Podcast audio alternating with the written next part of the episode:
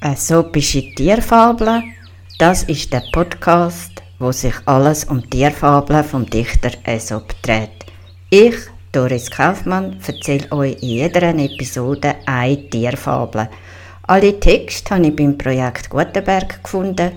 Bei diesem Projekt handelt es sich um die weltweit grösste, kostenlose deutschsprachige Volltext-Literatursammlung. Der Titel der Tierfabel heißt Rab und Fuchs. Ein Rab hat ein Stück Käse gestohlen. Er ist mit seiner Beute auf den Baum geflogen. Dort hat er den Käse in Ruhe fressen. Habt ihr gewusst, dass die Raben eine ganz besondere Gewohnheit haben? Sie können nämlich beim Fressen nicht schweigen. Ein Fuchs, der vorbeigekommen ist, hat gehört, dass ein Rab beim Fressen krächzt und krächzt. Schnell ist er in die Nähe gerannt und hat angefangen, dem Rab nette Kompliment zu machen. Oh, du Rab, was bist du nicht für ein wunderschöner Vogel?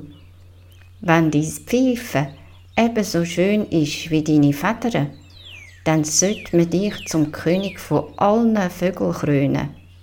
Ein Rab haben all die Schmeicheleien so gut da, dass er den Schnabel weit aufgesperrt hat und einem Fuchs etwas vorpfiffen hat.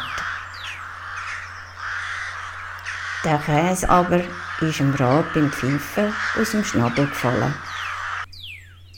Der Fuchs hat das Stück Käse schnell geschnappt und sofort aufgefressen. Über den dummen Rab hat der Fuchs herzhaft lachen.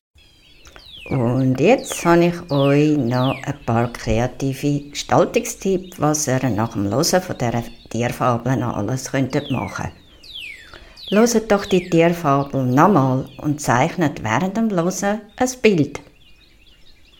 Nehmt das Hörspiel auf mit aufteilten Tierrollen und ergänzt eure Stimme mit passenden Geräuschen und Tierstimmen. Gratis Tierstimmen wie auch Geräusche könnt ihr zum Beispiel bei der Plattform www.freesound.org abladen.